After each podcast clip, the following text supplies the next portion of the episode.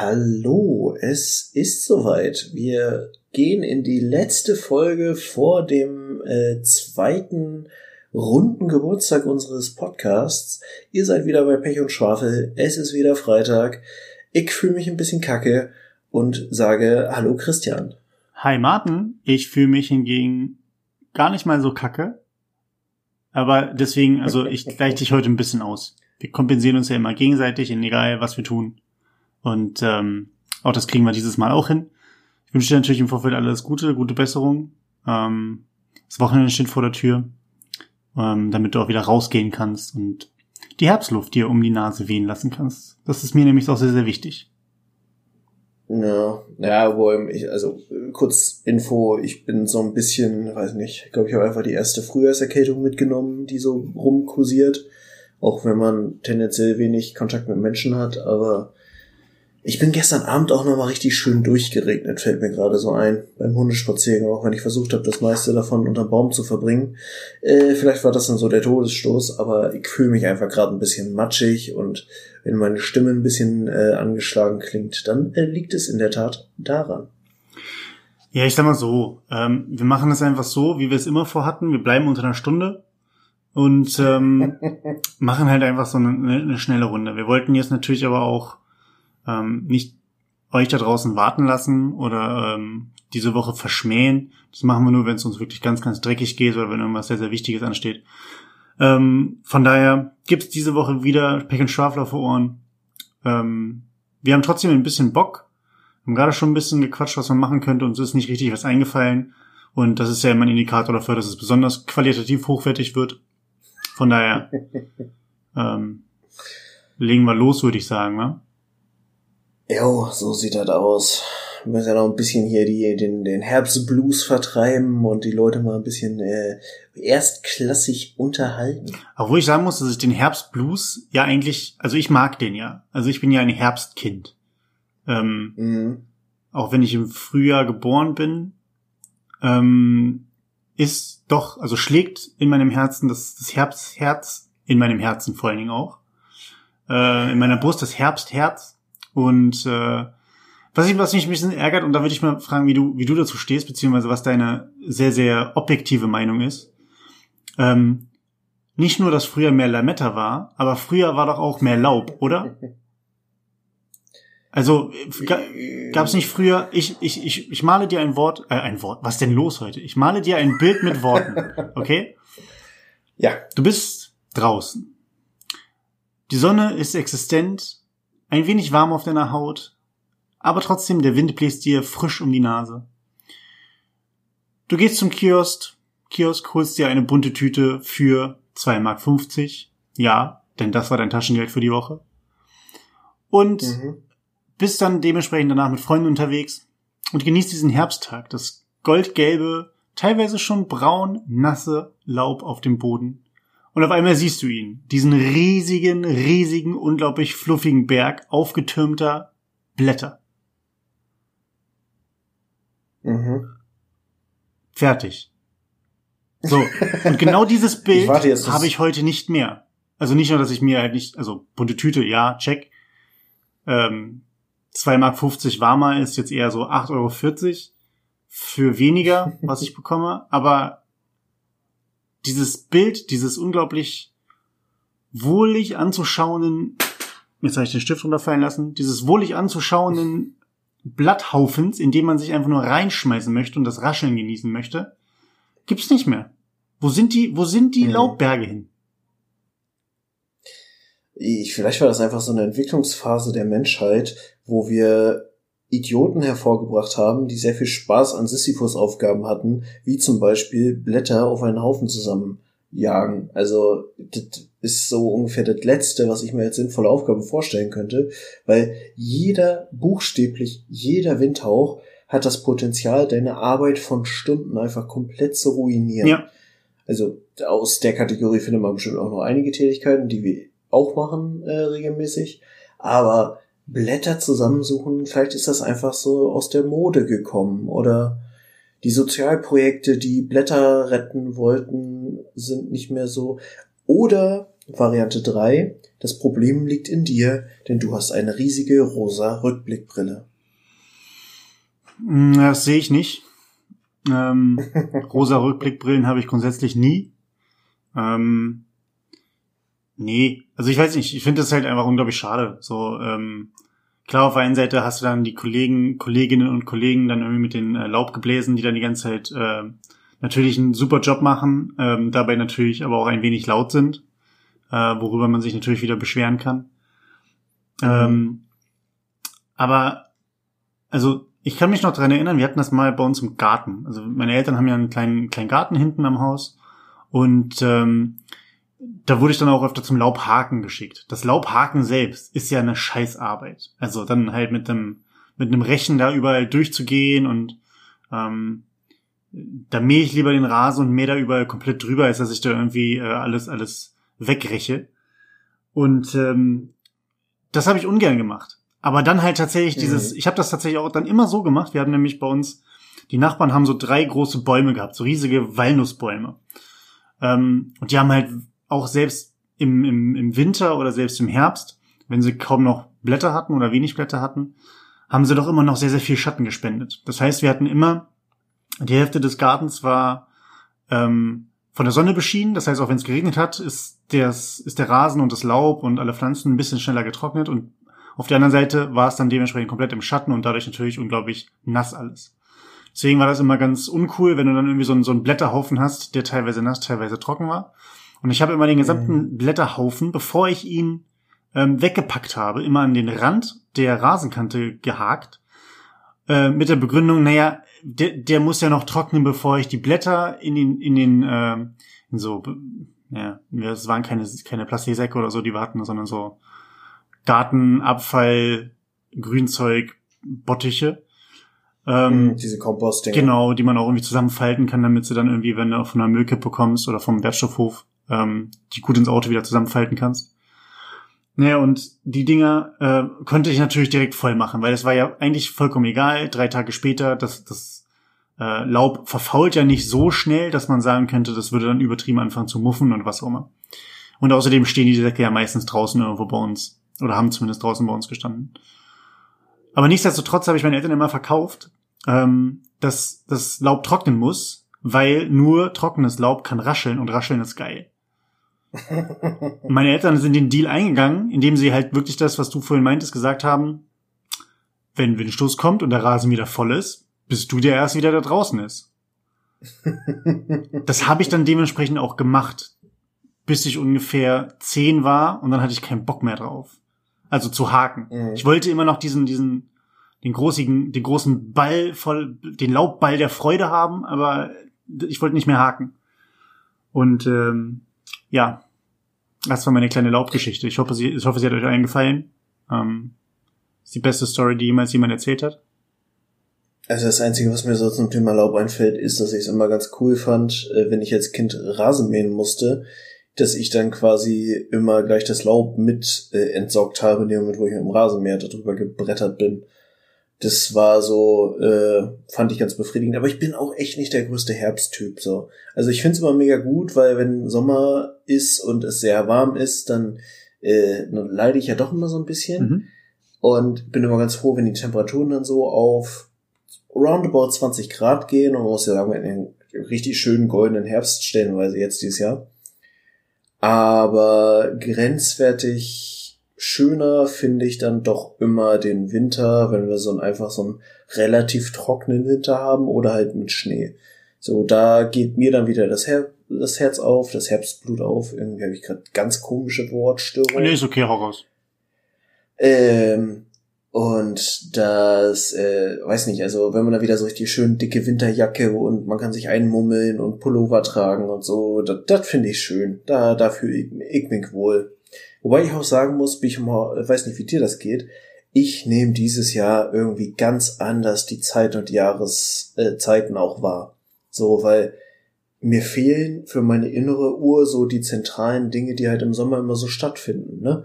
Äh, Festivals, hier der, der Geburtstag, den wir immer von einem Kumpel, von einem gemeinsamen auf Maschseefest feiern und So dieser ganze Kleinscheiß, mhm. das hat ja alles nicht stattgefunden. Und ich bin innerlich immer noch so, so ja, äh, wir hatten doch gerade irgendwie Anfang des Jahres. Wieso wird denn das jetzt schon wieder so früh dunkel?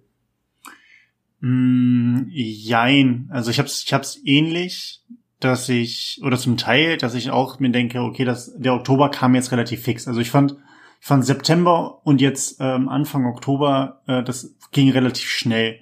Ich muss aber auch sagen, dass ich die Sommertage und Wochen, die wir hatten, wo wir wirklich geschwitzt haben, wo ich, ich die Temperaturen und alles verflucht habe, ähm, den weile ich überhaupt nicht hinterher, weil irgendwann zum Schluss als es dann irgendwie zwischendurch gab es mal eine Woche, wo es relativ angenehm war und dann ging es wieder über 30 Grad für ein paar Tage. Das habe ich schon hart verflucht. Ähm, mhm. Aber natürlich diese ganzen Anhaltspunkte, die man auch immer hat, ähm, so nach dem Motto, äh, wann ist der Sommer vorbei? Naja, 20 Mal im Freibad gewesen, dann kann der Sommer erst vorbei sein. Ähm, oder auf ein paar Festivals gewesen oder im Som richtigen Sommerurlaub gewesen. Ich bin irgendwo hingeflogen oder hingefahren oder wie auch immer. Das fehlt natürlich schon. Ähm, ist jetzt gerade die Frage, inwieweit das quasi jetzt auch im, im, in einem, wenn wir einen schönen Herbst haben, im Herbst auch nachgeholt werden kann, auch wenn jetzt Sommerurlaub ausgefallen ist und man dann sagt, okay, dann nehme ich mir noch eine Woche im Herbst jetzt oder im Winter, dann im Frühwinter ähm, nochmal ein oder zwei Wochen Urlaub, die noch übrig geblieben sind. Bei manchen vielleicht, mhm. bei manchen natürlich nicht.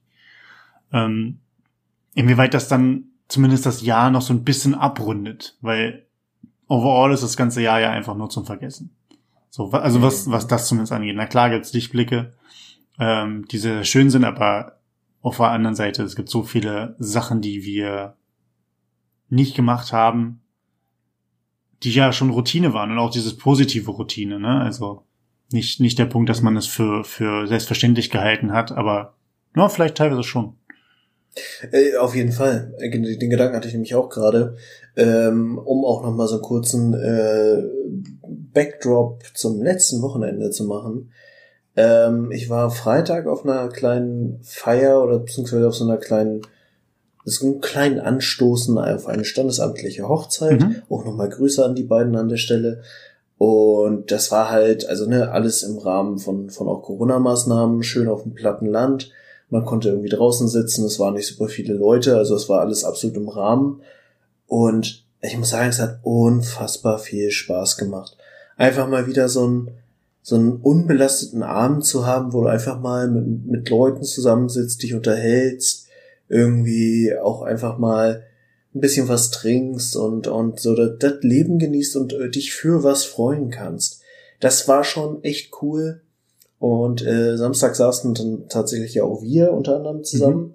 und haben mit ein paar Leuten mal irgendwie, also weiß nicht, so unser Kommilitonenkreis hier aus Hannover, äh, zusammengesessen, plus äh, Extras und das äh, war halt auch mega schön. Also wirklich einfach nur mal wieder ein bisschen soziale Interaktion, einfach mal irgendwie sich unterhalten, was trinken.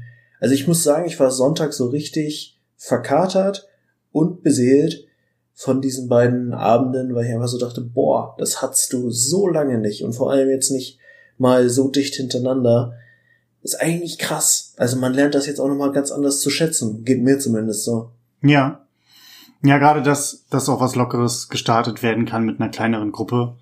Ähm, das muss ich auch sagen, es hat mir auch schon sehr, sehr gefehlt.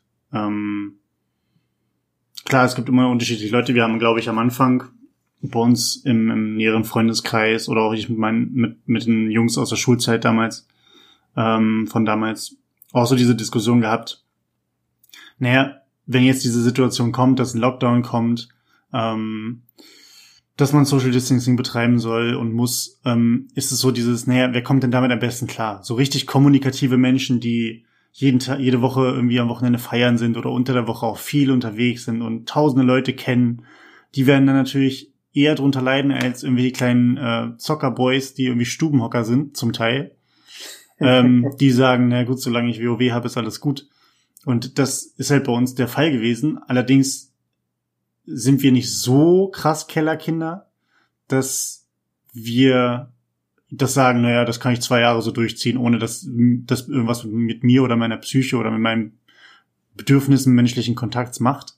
ähm, sondern das, das hält man vielleicht für drei, vier Monate durch und dann sagt man sich auch, ja, hallo, ich würde jetzt gerne mal wieder das machen, worauf ich Lust habe. Und was dann auch wieder tatsächlich dieses Routine-Ding ist. Klar, auf mal ein Jahr auf ein Festival verzichten oder auf so eine Festivalsaison, das wird, wenn man in ein paar Jahren drauf zurückguckt, den Kohl nicht fett machen, würde ich mal sagen. Ähm, aber natürlich in der Situation ist es verdammt bescheuert und verdammt bescheiden. Nicht bescheuert, aber bescheiden. Mhm. Ähm, aber ja, ich weiß nicht, bin so ein bisschen da gerade bei dem Thema auch.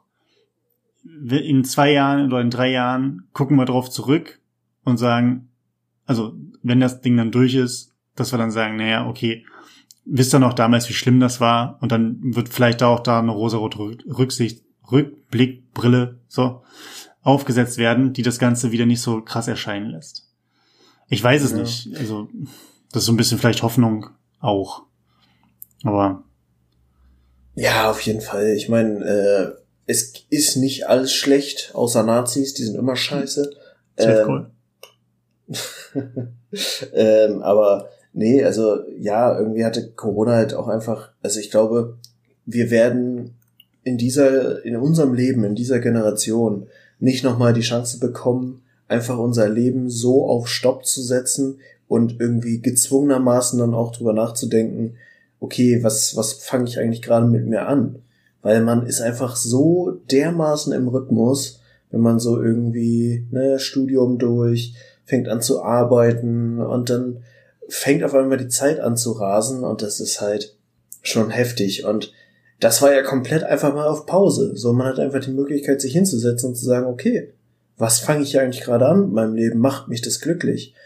Ähm, und was ich dann auch, also muss ich auch ganz platt mal so sagen, mir hat das Ganze psychisch auch schon zugesetzt. Also gerade so dann noch die Kombination mit Homeoffice, also gezwungenermaßen 50% Homeoffice und äh, im Büro irgendwie auch komplett alleine, dazu Social Distancing. Das heißt, de facto habe ich nur von weitem mal Menschen gesehen, eine ganze Zeit lang. Und das macht halt was mit einem. Mhm. Und ich finde aber, und ich, mir ist das, also ich, mir war das schon immer mehr oder weniger bewusst, aber ich habe es jetzt auch nochmal ganz deutlich gespürt. Es ist ganz komisch, sich solche psychischen Belastungen wirklich einzugestehen. Und ich meine, das war jetzt wirklich ein äußerer Faktor bei mir. So, und wahrscheinlich auch bei diversen anderen auch. Aber wenn ich mir vorstelle, dass du dieses Gefühl halt, wenn du an einer Depression leidest oder an anderen psychischen Erkrankungen leidest, wenn du das immer hast, dass du irgendwie auch so dieses, also ich hatte so ein Gefühl in mir zu sagen, das ist nicht, also das, das glaubt dir keiner, wie es dir gerade geht, warum du dich gerade so einsam fühlst mäßig. Und wenn ich also das hat mir vieles einfach nochmal viel verdeutlichter, warum wir eben auch auf psychische Erkrankungen immer mehr achten müssen, gerade in der heutigen Zeit. Mhm. Da sind wir aber bei einem interessanten Thema, wie ich finde, dieses, ähm, also ich weiß nicht, ob man da irgendwie, ob wir da den, den Bogen hinkriegen zu dem eigentlichen, was wir heute ähm, so grob bereden wollten, aber dieses Thema mit sich auf der einen Seite sehr bewusst machen um die eigene Situation egal wie sie ausschauen mag. Ähm, das eigene Verhalten, eigene Wünsche reflektieren können und sich natürlich dann auf der einen Seite auch selbst damit auseinandersetzen. Ähm, so ein bisschen versus, naja, was kommt denn halt von extern rein? Also was ist denn, wie werde ich von außen wahrgenommen, wie werde ich gesehen?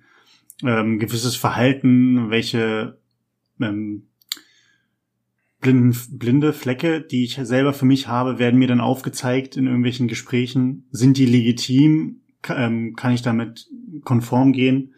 Und auch da kommen wir zum Thema das Ganze aufarbeiten, Therapie in Anspruch nehmen in manchen Situationen.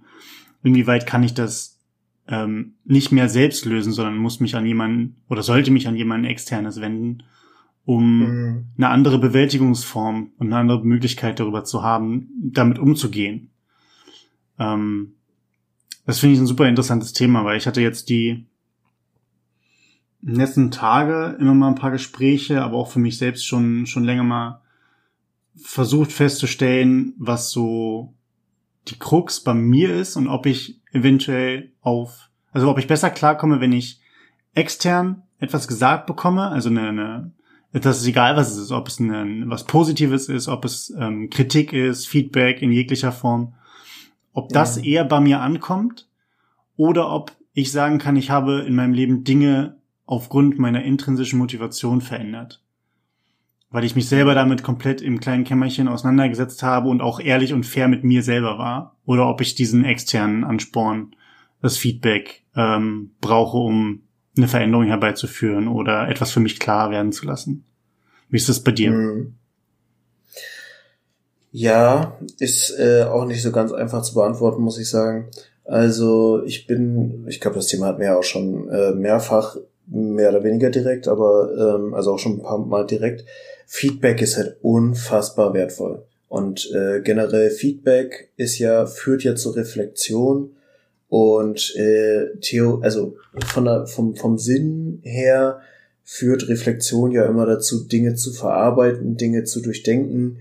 Und ähm, gerade was so die Persönlichkeitsentwicklung angeht, man kann sich selber nicht ganzheitlich wahrnehmen. Man hat immer blinde Flecken. Und die werden ja geschlossen in dem Moment, wo man einfach eine Perspektive von außen kriegt. Und das irgendwie zu professionalisieren, ist meiner Meinung nach ein zentraler Punkt, die man, den man als Führungskraft drauf haben muss und wo man eben, also das ist so ein Geben und Nehmen. Und nur weil du selber gut andere reflektieren kannst oder gut Feedback geben kannst, befreit dich das nicht davon, das auch von anderen zu bekommen. Mhm. Ähm, äh, wobei man da auch nochmal ein bisschen die Bereiche trennen muss, weil du auch gerade die Bereiche Therapie und so drin hattest. Äh, die Mechanismen sind da oft die gleichen, aber ähm, ein guter Coach, ein guter Persönlichkeitsentwickler wird trotzdem keine Therapie ersetzen, wenn es wirklich um psychische Probleme geht. Das mal so als kleiner Aufruf. Ähm, wie ist das bei mir? Ähm, ich muss sagen, ich hatte, also das ist jetzt auch wirklich ein bisschen, bisschen deep, fällt mir gerade so auf, aber ich habe irgendwann mal für mich selber erkannt, ich hatte vor allem in meiner Jugend enorme Selbstzweifel. Mhm. Also ich bin wirklich nicht sonderlich nett mit mir innerlich umgegangen. Und irgendwann hatte ich dann mal so die Erkenntnis, Reflexion, sich selbst hinterfragen, äh, in gesteigerter Form sind schon irgendwie auch Selbstzweifel. Und quasi irgendwann ist mir das halbwegs gelungen in meiner Entwicklung, auch verhältnismäßig spät, glaube ich. Also irgendwann dann so in den Zwanzigern eher ähm, dass ich das quasi so weit runtergeschraubt habe und auch eben durch Feedback gelernt habe, dass ich oft zu hart mit mir umgehe an der Stelle und irgendwie dadurch ein ganz gutes Bild gekriegt habe. Und ähm, an dieser Stelle, ich weiß nicht, ob ich es irgendwann schon mal erwähnt hatte, ich glaube, weiß nicht, Anfang unserer äh, Lebenslauf- und Jobfolge hatten wir mal sowas. Ich habe ja dieses Programm Leibniz zu Basen gemacht mhm. im, äh, bei Leibniz Uni. Ich glaube, heute heißt es mit Leibniz in dem Beruf oder so ähnlich. Okay. Und da fing, das, das war halt, ist ja wirklich ein, ein Programm, was über ein Semester lang parallel zum äh, Semester ging und wo halt so alle möglichen Entwicklungsmaßnahmen stattfinden. Das heißt, sowohl fachliche Themen wie ne, Marketing, Grundlagen, BWL, Projektmanagement, der ganze Scheiß, aber halt auch Potenzialanalyse, viele Reflexionsübungen, viel Übungen, sich gegenseitig Feedback zu geben, Lebenslaufkurven und so.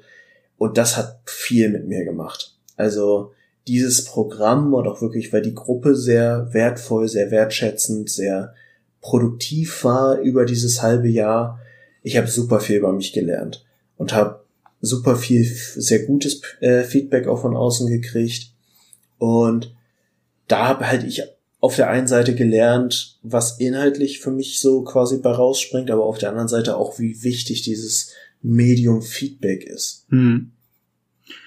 Gab es ähm, in der Situation, ähm, dass du Leibniz zu Beisen gemacht hast, aber gab es da speziell ein Event oder ein Ereignis oder eventuell sogar eine Person, mit der man im Gespräch war, ähm, die wo, wo sie, wo eine Situation geschaffen wurde, wo du quasi ähm, mit so einem Aha-Moment rausgegangen bist oder ne, mit einer Sache, die dich halt noch länger beschäftigt hat, ähm, wo du jetzt rückblickend sagen könntest, dass das so ein einschneidendes Erlebnis oder so ein einschneidender Moment war?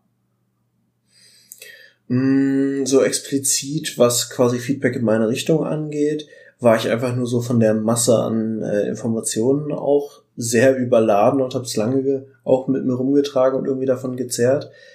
Ähm, einfach weil, ne, da war, war super viel auch quasi Ideen von außen, was man mir jobtechnisch zutrauen würde, in welche Richtung es gehen könnte, wie ich aber auch wirke, was ich ausstrahle, ähm, wie ich in der Zusammenarbeit wahrgenommen werde. Also es war einfach super viel, weil wir da einfach auch den kompletten Rundumschlag gemacht haben mit der Zeit. Hat das, ähm, hat das ähm, denn, äh, dass ich da kurz reingehe, aber hat das denn gepasst? Ja.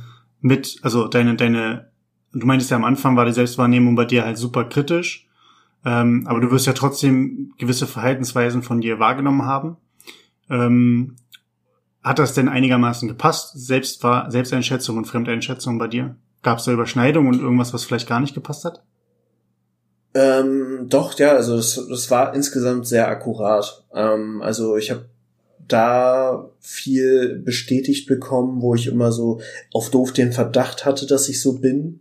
Aber ähm, so überrascht hat mich dann eher in was für interessante Rollen Leute. Also wir hatten zum Beispiel so eine Übung, wo man sich Jobs geschenkt hat. Also ich meine, wir waren eine Gruppe von 20 Leuten mhm. und man hat dann so zwei Tage Potenzialanalyse und sowas gemacht.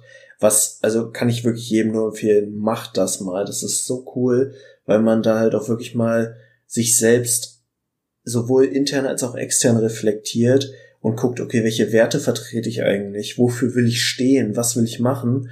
Ähm, und das halt immer mit sehr coolen Gedankenspielen und Übungen.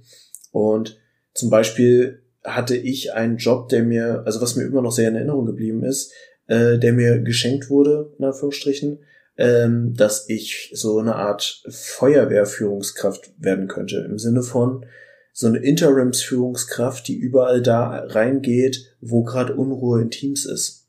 Und das halt auch fachlich ohne größere Tiefe. Fand ich super spannend, ist auch immer noch ein Gedanke, den ich mit mir rumtrage. Und was ich bis heute sehr spannend finde, weil ich die Leidenschaft selber erst später entdeckt habe, ich finde Logistik unfassbar spannend. Also wirklich ganz stumpf, so ein Lager mit dem Warenfluss, mit den Menschen, mit den Prozessen, die ineinander greifen. Irgendwie hat das eine gewisse Faszination für mich. Und ich hatte irgendwo auf einem Zettel Logistikleiter draufstehen, wo ich mich bis heute frage, ich weiß nicht genau, wer es mir damals gegeben hat, aber wer auch immer das war, du hattest verdammt recht. Okay, haben sie dann, also war das dann so, dass da gar nicht mehr drüber gesprochen wurde oder dann kam es halt mit Begründung, warum haben wir das so gesehen?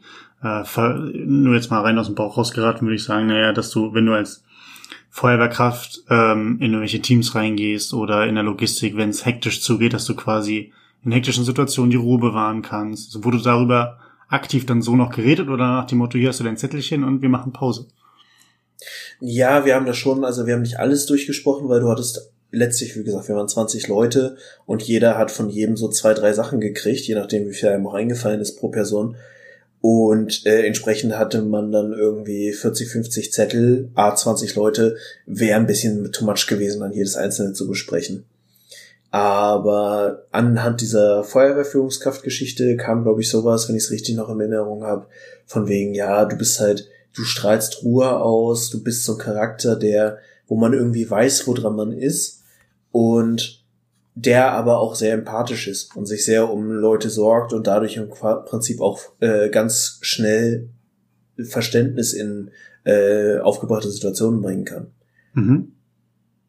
Also war ne, auch das wieder sehr wertschätzend, muss man sagen. Ja, genau. Also wenn die Leute, wenn die Leute es drauf haben, ähm, das auch vernünftig rüberzubringen und das nicht einfach nur wie so eine Plattitüde klingt oder rüberkommt, dann ist das ja auch eine Sache, die einem ähm, anders trifft, als wenn einfach nur mal jemand so an einem vorbeigeht und sagt, hey, du siehst übrigens heute gut aus. Ja, okay, cool.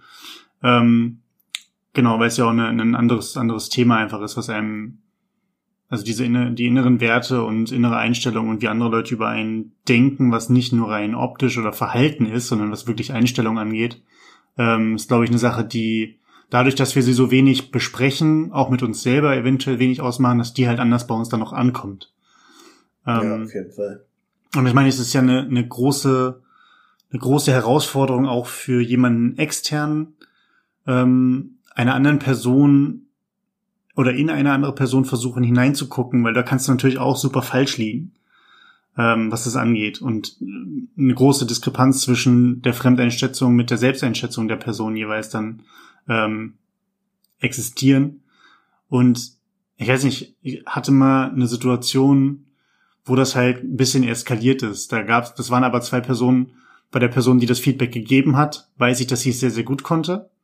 Bei der Person, die das Feedback bekommen hat, die war eher nicht so gut in beidem. Ähm, die war nämlich sehr, sehr stark von sich überzeugt, das war damals in der Ausbildung und dann gab's halt bei uns Gruppengespräche. Ähm, und wir hatten, wir hatten eine Situation, unser Ausbilder damals wollte bei uns, das war ein, wurde in allen Jahrgängen gemacht, das war so eine Art Ritual. Er hatte da irgendwie ein paar Leute am Start, die er kannte. Und zwar haben wir ähm, psychologische, ähm, auch so Assessment Center ähnliche Tests gemacht. Ähm, da ging es im Endeffekt darum, dass wir ganz normal wie in so einem Assessment Center Gruppenaufgaben gemacht haben ähm, und dann zum Schluss aber auch noch Einzelgespräche. Aber das war jetzt nicht so eine psychologische Analyse oder so eine Studie, wo dann gesagt wird, hier auf den Rorschach-Test hast du so und so geantwortet. Schmetterling, mhm. Schmetterling, Schmetterling. Ähm, sondern es war halt so, wir wurden in den meisten Fällen in Gruppenaufgaben beobachtet, wie wir miteinander kommunizieren, wie wir miteinander reden, wie wir uns verhalten und dann wurde dementsprechend uns eine, in individuellen Gesprächen eine Einschätzung gegeben, aber nicht im Sinne von so bist du, sondern ne, tatsächlich auch sehr, sehr gut gemacht mit ähm, auch anhand von Belegen. Die haben sich dann nebenbei was mitgeschrieben, Zitate wiedergebracht, auf Gestik und Mimik geachtet und die gesamte Dynamik ziemlich gut eingefasst, wie ich fand. Und da hatten wir eine Person, die, sagen wir mal, könnte man die Person beschreiben? Ähm, das war ein Mann und er war eher so ein, ich glaube, man kann sagen, er war ein Blender. Also das war, er war grundsätzlich auch schon ein kleines Stückchen älter als wir. Ich glaube, ich war 19 oder 20, als wir das Ganze gemacht haben. Ja, im zweiten Layer, ich war 20. Ähm, und er war 24, 25, also schon ein bisschen, schon ein bisschen älter so. Hatte auch schon das erste Kind und ähm, war dementsprechend aber trotzdem auch seine erste Ausbildung. Der war vorher in der Versicherungsbranche unterwegs im, äh, im Vertrieb und äh, hat dann natürlich bei uns sehr, sehr gut reingepasst, was das anging. Aber auf jeden Fall, das war so, der konnte, der konnte noch nicht mal, wie ich fand, gut reden, aber er hat anderen Leuten immer eine, eine, eine Kante ans Bein gelabert. Dann sah der auch noch nicht ganz schlecht aus und er wirkte halt so richtig eloquent, obwohl er es eigentlich überhaupt nicht war. So, das mhm. ist so mhm. meine Einschätzung. Und das haben die halt so ein bisschen entlarvt, die beiden. Das waren zwei Psychologin, Wirtschaftspsychologie, ich frage mich nicht. Irgendwas hatten sie äh, auf jeden Fall in dem Feld zu tun. Und äh, die beiden haben das so ein bisschen entlarvt und haben ihm das halt einfach gesagt. Und er fand das halt einfach total dreist, dass sie, ähm, dass das doch nicht einfach so sagen können, weil die wüssten ja doch gar nicht, wie es bei ihm innen ausschaut. Und ähm, anstatt das, ne, wo wir auch am Anfang, wo sie auch meinten, ne, das ist jetzt Feedback, diese ganzen Feedback-Regeln mit, man muss es nicht annehmen und es ist halt nur eine Außenwahrnehmung von uns und etc. etc. hat den überhaupt nicht gejuckt, weil ähm, der ist, der ist, wie gesagt, auch die nächsten Wochen danach nicht mehr irgendwie runtergekommen, ähm, hat sich immer wieder bei unseren Auszubildenden, äh, bei unseren Auszubildenden, bei unseren Ausbildern immer erkundigt, ob diese Berichte, die die geschrieben haben oder die Gespräche, die geführt wurden, ob die verschriftlicht wurden äh, ob die dann irgendwie in die Akte gekommen sind, weil er das partout nicht wollte. Ähm, was auch nicht der Fall war. Also die glaube ich zumindest nicht, dass da irgendwelche Akten gefüllt wurden mit sowas. Mhm. Naja, nichtsdestotrotz, der konnte das extrem schlecht und der ist, hat halt einfach auf sein, auf sein inneres Ich gehört und hat da die ganze Zeit drauf gepocht. Ähm, wobei er halt tatsächlich von meiner Warte aus ich ziemlich viel daraus mitgenommen habe nicht direkt unmittelbar, aber jetzt quasi Jahre später, wenn ich das nochmal Revue passieren lasse, habe ich doch sehr, sehr viel mitgenommen. Ähm, und andere auch. Also wir haben da lange Gespräche immer noch drüber geführt, dass es dann tatsächlich sehr, sehr wichtig war, sowas zu haben. Obwohl tatsächlich im Vorfeld ganz viele Leute bei uns Angst davor hatten, weil man es natürlich von den Jahrgängen drüber gehört hat, im Sinne von, oh mein Gott, es haben sogar zwei Mädels geweint nach dem Gespräch und bla bla bla. Ähm, da war schon so ein bisschen Angstschürerei da, aber ähm, bei uns war es halt dann, als es durch war, haben wir uns alle gesagt, ja, aber es war doch im Endeffekt sehr, sehr wertvoll, dass das überhaupt so war und dass wir das so bekommen haben. Gerade in jungen Jahren, wenn man so gerade in, in dem Prozess ist, sich zu finden und vielleicht in eine Richtung auch festzufahren schon in einer, in einer gewissen Art und Weise, mhm. in der Verhaltensweise. Ja. Und das fand ich sehr, sehr gut, dass wir das gemacht haben. Aber es ist auch spannend, weil die Erfahrung habe ich auch schon gemacht, dass Leute generell, wenn sie relativ unberührt waren von Feedback und von Reflexion bisher durchs Leben gegangen sind, dann haben die richtig eine intuitive Abwehrhaltung gegen dieses Thema. Und ich meine, am Beginn der Ausbildung bist du halt direkt nach der Schule, da bist du halt auch noch sehr jung. Und selbst da kommt das schon. Aber ich meine, äh, als ich Leibniz zu Basen gemacht habe, war, ich meine, da waren wir alle mindestens drittes Semester, glaube ich. Das heißt, da warst du dann auch schon ein bisschen älter. Und das war, muss ich auch wirklich sagen, einer der prägendsten Momente meiner äh, bisherigen, meines bisherigen Erwachsenendaseins, weil wir hatten diese, diese Feedback-Übungen, die ich vorhin meinte, und eigentlich war die Übung, ich weiß nicht, ob du die kennst, eine Lebens, äh, eine Biografiekurve zu machen. So quasi sein Leben anhand eine, eines Graphens darzustellen und was gut war und was schlecht war. Also wirklich Höhepunkte und Tiefpunkte zu benennen. Mhm. Und dann quasi auch dran zu schreiben, was war gut daran, also was hat das so gut gemacht und was war schlecht daran. Und beim Schlechten dann auch, was hat mich da wieder rausgebracht. Ja. Und die Ansage von dem Trainer war, äh, die aufzustellen, die Biografiekurve, und dann zu zweit zu besprechen. Und ich weiß nicht, ob du das kennst. Ich habe das ganz oft, wenn ich irgendwie in Workshops bin oder Workshops gebe. Manchmal hat man da so eine ganz spezielle Energie im Raum. Du, du kannst wirklich die Spannung der Menschen wenn sie richtig dabei sind oder richtig intensiv arbeiten, kannst du manchmal im Raum richtig spüren. Und das war so ein Moment. Du merktest so richtig auch, dass es ganz viele von den Teilnehmern gab, die sich schwer damit getan haben. Und ich war irgendwie, also mir ist es relativ leicht gefallen, weil ich zu dem Zeitpunkt ein paar meiner Tiefpunkte, die ich auch verzeichnet habe, schon ganz gut verarbeitet hatte. Aber äh, ich hatte dann einen Moment Zeit und habe mich irgendwie so im Raum umgeguckt und man merkte halt, dass ganz viele so richtig fast so kreidebleich da saßen und Angst hatten, das gleich mit einer fremden Person zu besprechen. Also mehr oder weniger fremd. Ja. Und ich fand das so spannend, weil der Trainer hat das auch wahrgenommen. Ganz offensichtlich, weil der hat dann ganz straight und charmant die Übung einfach ummoderiert und hat gesagt, okay Leute, das äh, miteinander besprechen sparen wir uns jetzt mal das macht jeder für sich jetzt nochmal und reflektiert das. Und wenn er drüber reden möchte, kann er das hinterher mit dem Partner tun.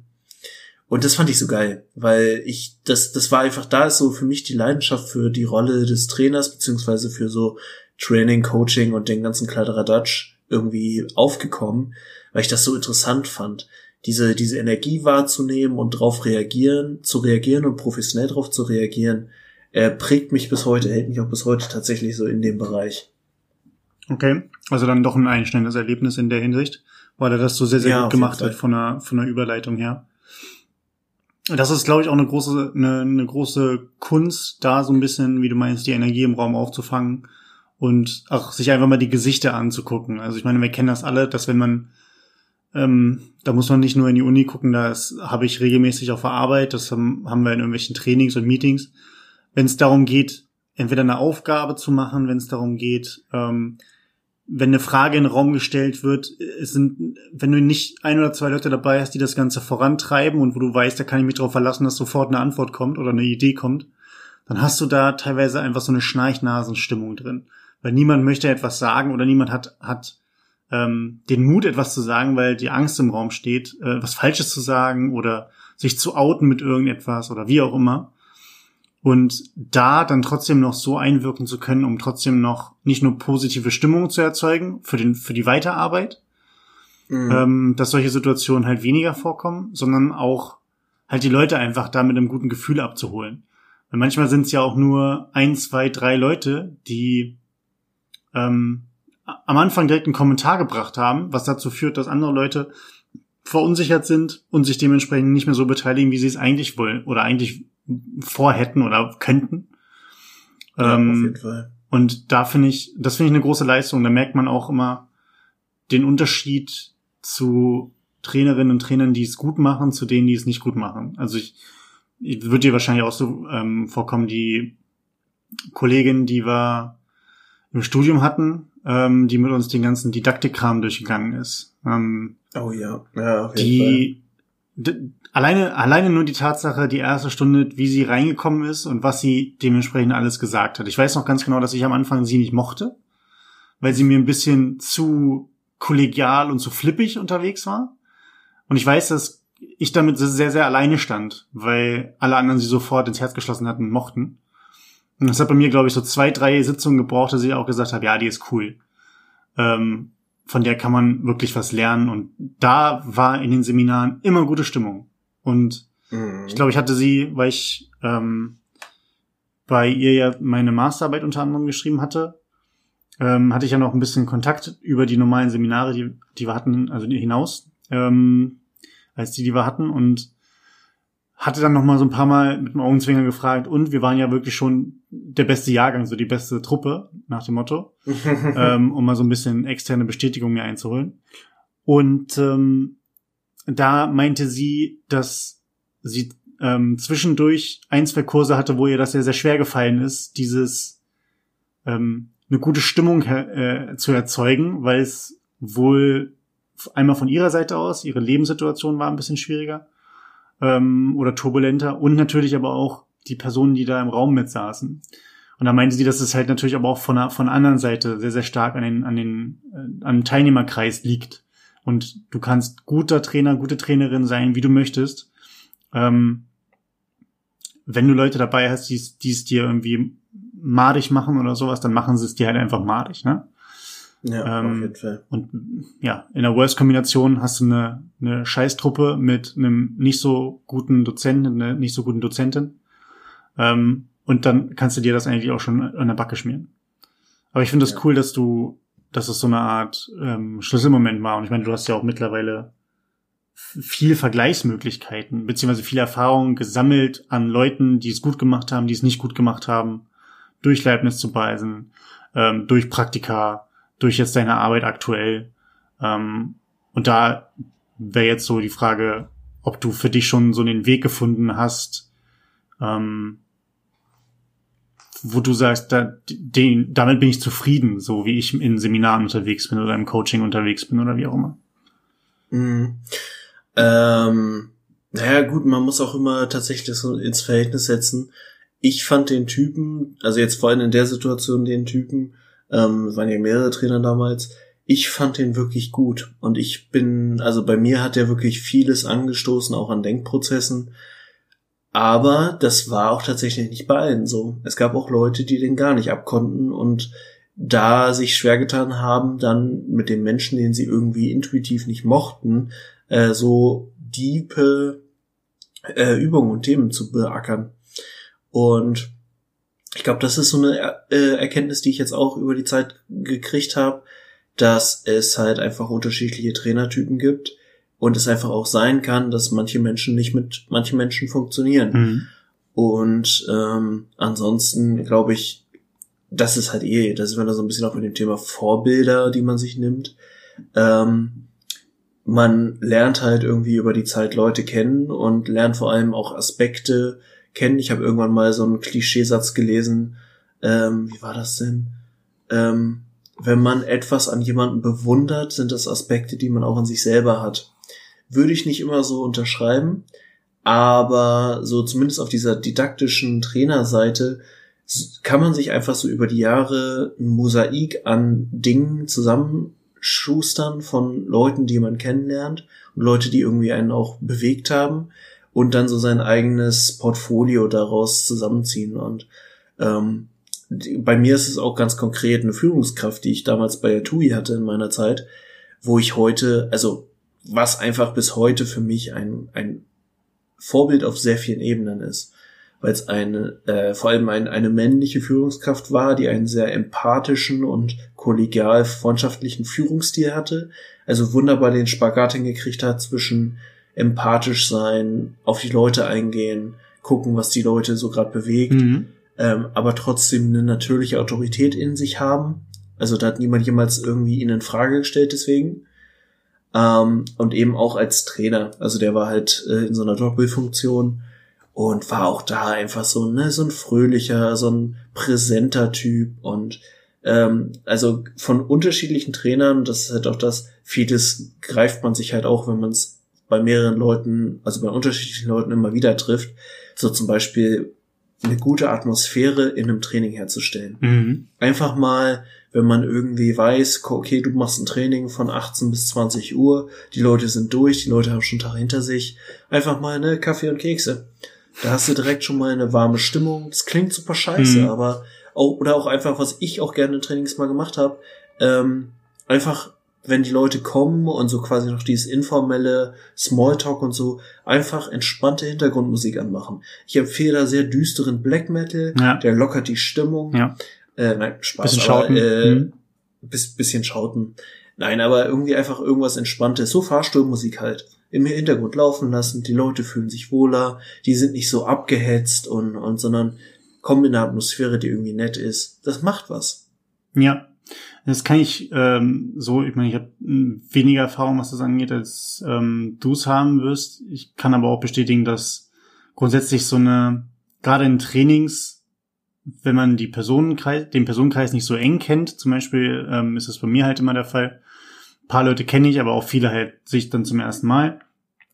Ähm, gerade bei so internen Schulungen, internen äh, Trainings, ähm, da auch den Leuten, ich glaube, mein, mein erster Punkt, den ich immer versuche ranzugehen, ist den Leuten halt die Angst zu nehmen davor, ähm, etwas Falsches zu tun, sich falsch zu bewegen, etwas Falsches zu sagen. Das ist so mein Punkt. Na klar, das liegt auch komplett an der gesamten Stimmung, die man halt ähm, schaffen kann, durch Atmosphäre, durch ähm, ein paar warme Worte am Anfang direkt. Ähm, und ich glaube, das ist eine Sache, auch die, die ich für mich selber noch lernen muss, da nicht zu kollegial zu sein, also schon auch noch mehr Zügel in der Hand haben. Mhm. Ähm, dass das Ganze nicht irgendwie, äh, naja, dass sie mir nicht auf der Nase tanzen, so ganz stumpf gesagt. Ähm, was so in der Form noch nicht passiert ist, aber es hätte passieren können, wo sie sich Mhm. selber zusammengerissen haben oder beziehungsweise ein, zwei starke Leute noch ähm, mir dabei ein bisschen unter die Arme gegriffen haben, so. Ähm, aber da halt so eine Mischung zu haben und auch das Gefühl für die Gruppe zu haben, ne, mit we wen habe ich denn überhaupt vor mir? Und das ähm, hört sich zwar irgendwie immer so leicht an, wie ich finde, aber das haben, haben wir ja auch im Studium ganz, ganz stark gehabt, ähm, dass Bildungsangebote oder Bildungskonzepte ähm, teilnehmerorientiert sein sollen ähm, und dass auch die didaktischen Methoden halt teilnehmerorientiert sein sollen, um einfach eine größtmögliche Masse abzugreifen ähm, und ja, einfach pro, ähm, na, positiv das Ganze zu gestalten und überhaupt positive Effekte herzuzeugen. Ähm, Mhm. aber das hat sich immer so schön angehört, aber das halt wirklich auch mit einer, mit einer diversen Gruppe, mit unterschiedlichen Vorkenntnissen, ähm, Charakteren et- etc. hinzubekommen, ist zumindest für mich noch eine Sache, wo ich noch ein bisschen dran arbeiten muss, glaube ich. Aber das kommt wahrscheinlich dann auch über Routine, ne? Und ähm, Ja. das, was du meintest mit mit deinem äh, Kollegen oder der Führungskraft bei der TUI, mh, ich habe immer so ein bisschen, wenn man, wenn man Leute irgendwie bewundert für irgendetwas oder sagt, hey, das war eine tolle Führungskraft, weil der Führungsstil mir super gut gefallen hat und die Person authentisch geblieben ist dabei. Oder irgendwelche anderen Aspekte dabei hervorhebt. Ähm, hast du mal eine, eine Person darauf angesprochen, ähm, die dich irgendwie fasziniert hat mit egal welchem, in egal welcher Phase und egal welchem Bereich und hast gefragt, ob die Person das selbst entwickelt hat oder ob sie sich auch abgeguckt hat? Mm, nee, tatsächlich so explizit habe ich das nicht getan. Also ich weiß nicht, wie es dir geht, aber mich, mich, ähm, ich habe es auch noch nicht so oft gemacht. Ein paar Mal habe ich es schon hingekriegt, aber mich interessiert sowas immer, weil wenn die Person mir dann sagt, nee, ich habe mir das selbst angeeignet durch ganz, ganz viel auf die Nase fallen, ähm, finde ich, also ich bewerte das dann immer anders als ich habe es mir abgeguckt. Unterbewusst, nicht, dass das eine besser oder schlechter ist, aber ich würde zum Beispiel für mich aus gerne sagen können, ich habe das selbst durch ganz, ganz viel auf die Nase fallen selbst erarbeitet, als dass ich mir Mhm. was abgucke. Was ja auch in Ordnung ist, das Abgucken, was ja dich auch ans Ziel bringt. Ähm, nur dieses sich selbst das Ganze erarbeiten durch Fehler machen und daraus lernen, ähm, hat für mich noch so einen, so einen größeren Befriedigungsfaktor. Und deswegen finde ich das immer ganz interessant, mit Leuten darüber zu reden, wie die das gemacht haben. Und natürlich in dem Moment, in dem man mit der Person darüber spricht und sie fragt, ist es ja auch schon eine gute, meines Erachtens zumindest eine gute Stimmung, weil man sich für die Person interessiert. Ist ja auch ein Kompliment. ähm, für die Person und die meisten haben das auch immer sehr, sehr gut aufgefasst, wenn ich sie gefragt habe.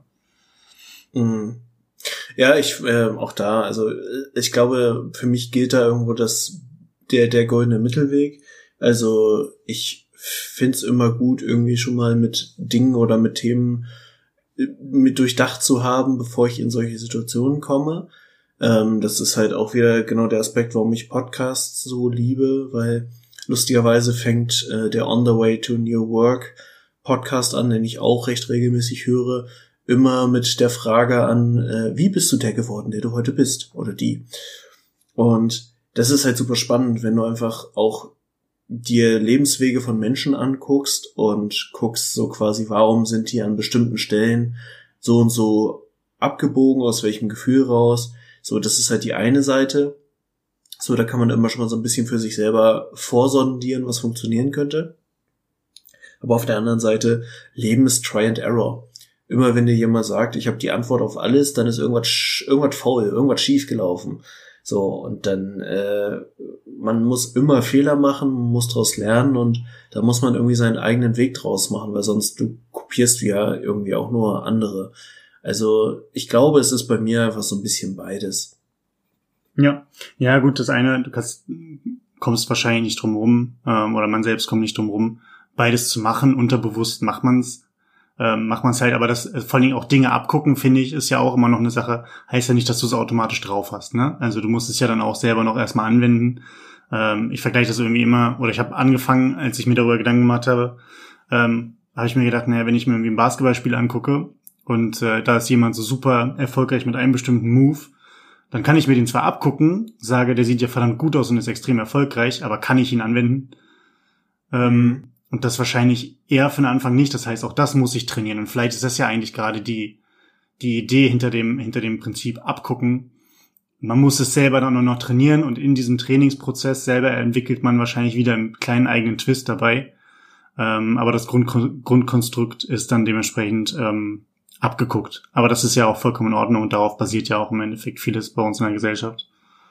Dass einfach was erweitert oder verändert wurde, so ein kleiner Twist gegeben wurde man kann dieses Rad halt generell nicht neu erfinden. So. Also ich, ich finde es auch immer ein bisschen frustrierend, wenn ich mir ganz schlau irgendwas selber überlegt habe, irgendeine Lösung für ein Problem und dann komme ich ein, ein, paar Tage später irgendwie stolper ich drüber, dass irgendwer anders das schon viel effizienter gelöst hat und ich da einfach, also ne, so bei praktischen, meistens bei Excel, hm. aber äh, so. bei so typischen Arbeitsproblemen. Ich dachte, ich dachte, du meinst jetzt den Hosenventilator.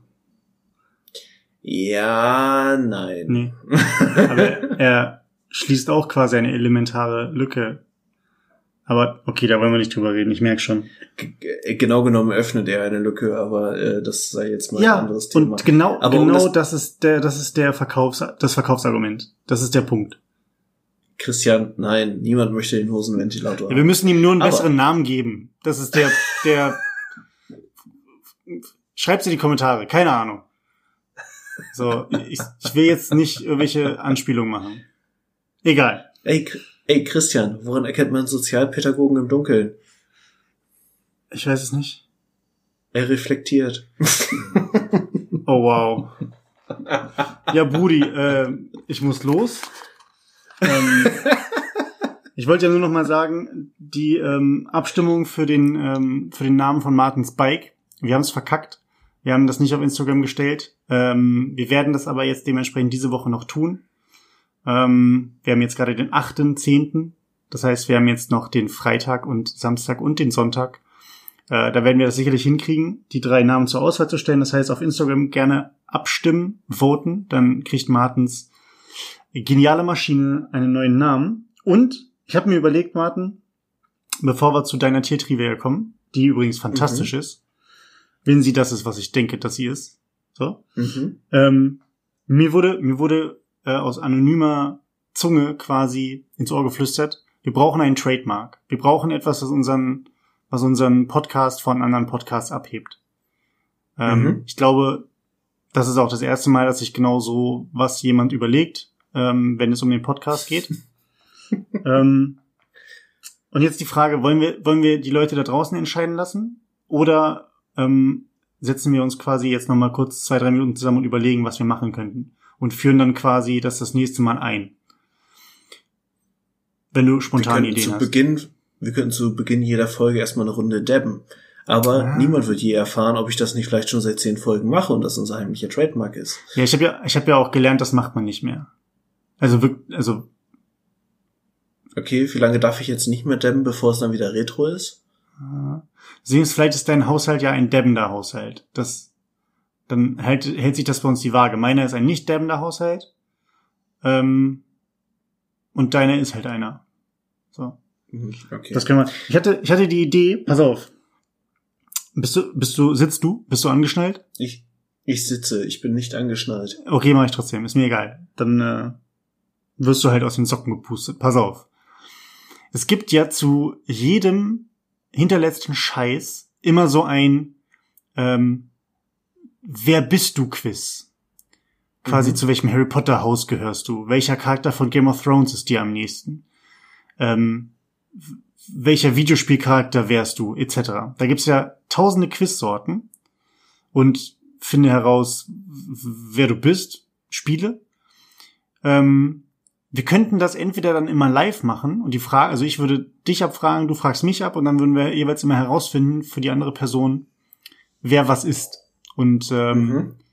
das wäre zum Beispiel eine Sache, die wir erstmal machen können. Wir können ja quasi auch unsere, unsere Besonder, unsere Eigenart des Podcasts über die T-Trivia hinaus.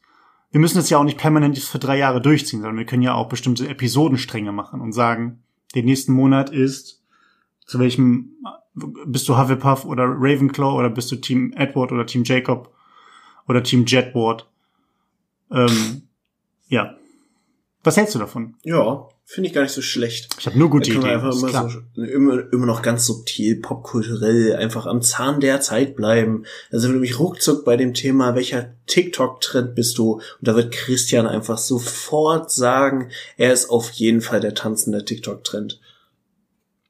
Äh, ich habe kein Wort von dem verstanden, was du gesagt hast, aber TikTok ver verstehe ich. Ähm, gibt es einen tanzenden TikTok-Trend? Tanzender TikTok-Trend? Mhm.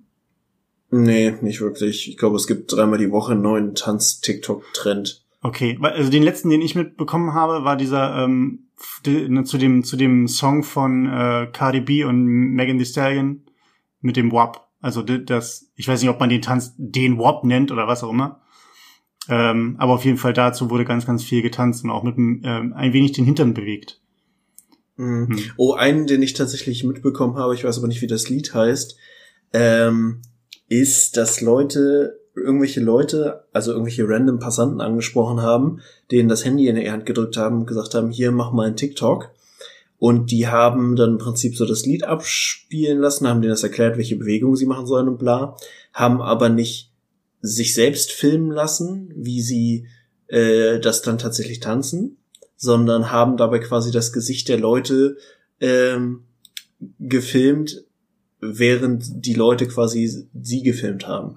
Weiß nicht, ob das gerade irgendwie rüberkommt. Ja. Aber es ist super niedlich, weil du siehst dann immer so an den äh, an den zentralen Stellen, wo irgendwas passiert in dem Tanz, den die Leute machen, wie die Leute einfach anfangen zu lächeln oder sich irgendwie freuen oder auch manchmal einfach das blanke Entsetzen ausdrücken. Es ist so cool. Also das finde ich wirklich macht super viel Spaß. Ähm, jetzt ist die Frage, ob das dann nicht gegen die, also gilt das als Einwilligung? Nee, ne? Also ich meine, machst du ein Video von mir, ist dann ja nicht die Einwilligung dafür, dass du die Kamera falsch eingestellt hast und das dann auch noch hochlädst. Also, Das ist der deutscheste Satz, den ich heute gehört Ja, habe. ich- Gut zugegeben habe ich auch nicht viel äh, mit Menschen geredet, aber ich meine, äh, ne? Ich, ich, da, sorry, da muss ich deutsch sein, weil ich 24-7 mit irgendwelchen Datenschutz und rechtlichen Sachen zugeschissen werde. Deswegen ist das Erste, was in meinen Kopf ploppt. Ich würde das zum Beispiel nicht gut finden, aber naja. Ich gehe jetzt einfach mal davon aus, dass die nach dem Video noch geklärt haben und eine Mhm. IT-Nutzungsrechtlinie unterschrieben haben. Okay. Von daher nicht meine Ja, Baustelle. dann, dann, dann kann ich damit leben. Dann, Okay, das Also, macht mich froh. wenn da eine Unterschrift und das Ganze notariell beglaubigt ist, beurkundet, beglaub, eins von beiden, dann, ähm, dann ist das okay für mich. Dann mag ich das. Aber Martin, erzähl uns was ähm, über deine Tiere, die du so toll findest. In der, Tiertrivia. Tiertrivia. Eigentlich ist das auch schon ein Trademark. Naja. Ähm, Oh, ASMR Wir Tiertrivia kommt das nächste Mal übrigens. Ne? ja, mit dem Hosenventilator zusammen. Genau. Wir reden heute über das Hydropotes inermis oder auch genannt das sogenannte Wasserreh. Was ist ein Wasserreh? Ein Wasserreh ist äh, ein sogenannter Trughirsch oder gehört zu der Unterfamilie der Trughirsche. Das heißt, äh, es ist auch ein Hirsch. Und das Besondere an dem sogenannten Wasserreh, welches vor allem in Ostasien vorkommt, ist, dass es kein Geweih hat. Es gibt wenige äh, Hirscharten, die kein Geweih haben, aber das Wasserreh gehört dazu. Was hat das Wasserreh also anstelle eines Geweihs? Richtig, Vampirzähne. Ja, das ist ziemlich geil, muss man sagen. Du hast mir ja schon ein Bild davon geschickt. Also es ist, Es es ist- eine Mischung aus verdammt putzig und es zerfleischt dich gleich. Irgendwie creepy. Ja, es ist ungefähr ähnlich gruselig wie die Vorstellung, dass äh, Pferde Fleisch essen würden. Das äh, wäre auch ganz schön creepy. Nee, aber Was? ähm, das Wasserreh hat tatsächlich sechs bis äh, sieben Zentimeter lange Hauer, also die Eckzähne oben, die auch aus der Schnauze rausragen. Und es sieht einfach aus wie entweder ein Vampir oder ein Säbelzahntiger, nur halt an einem Reh dran. Also kann ich sehr empfehlen, sieht sehr cool aus. Okay, kannst du mir nochmal den ähm, lateinischen Fachbegriff oder den lateinischen äh, Namen sagen? Hydropotes inermis. Hydro Hydropotes klingt wie ein Pokémon. Mhm. Und Idermis, ich kenne die Epidermis. E inermis. E Inermis, ah, okay. Ja, nee, dann ist es nicht das, was ich dachte. Okay, finde ich cool. Ähm, ich glaube, es gibt ja die Möglichkeit, quasi auch einfach ganz normale Bilder irgendwo an eine Druckerei zu schicken und dann einfach sich ein großes Poster davon irgendwie unter die Decke zu hängen. Ich glaube, das mache ich mit dem Hydro. Ich habe schon wieder vergessen. Ähm, dann kann ich nämlich richtig gut schlafen, glaube ich. Vielleicht schenke ich dir auch eins zum Geburtstag, ist ja nicht mehr so lange hin. oh, ja. Also ein Poster, Mm. kein ähm, Oh, Wasserreh. Mano. Ja, okay, shit. Na gut, Leute. ähm, in dem Sinne, ich gucke gerade auf meine, auf meine schlaue Liste, haben wir was vergessen. Wir haben die Instagram-Abstimmung angesprochen, T-Trivia haben wir. Wir haben unser Trademark für die nächsten Male, indem wir das einfach ausprobieren und dann gucken, ob unsere äh, Zuhörerinnen und Zuhörerzahlen in den Keller gehen. Ähm, finden wir es heraus. Und dann werden wir auch 20. Das ist übrigens sehr, sehr schön. Fantastisch. Da hatten wir sogar was vor, aber äh, weil wir nicht zu viel versprechen wollen, äh, versprechen wir mal nicht zu viel. Ähm, in diesem Sinne, äh, ich hoffe, unser Deep Talk, halbkranke Laber äh, ging euch nicht zu sehr auf den Geist. Bleibt äh, gesund, äh, zieht was Dickes an, es wird kalt und es wird nass und ja, bleibt geschmeidig. Ciao, ciao.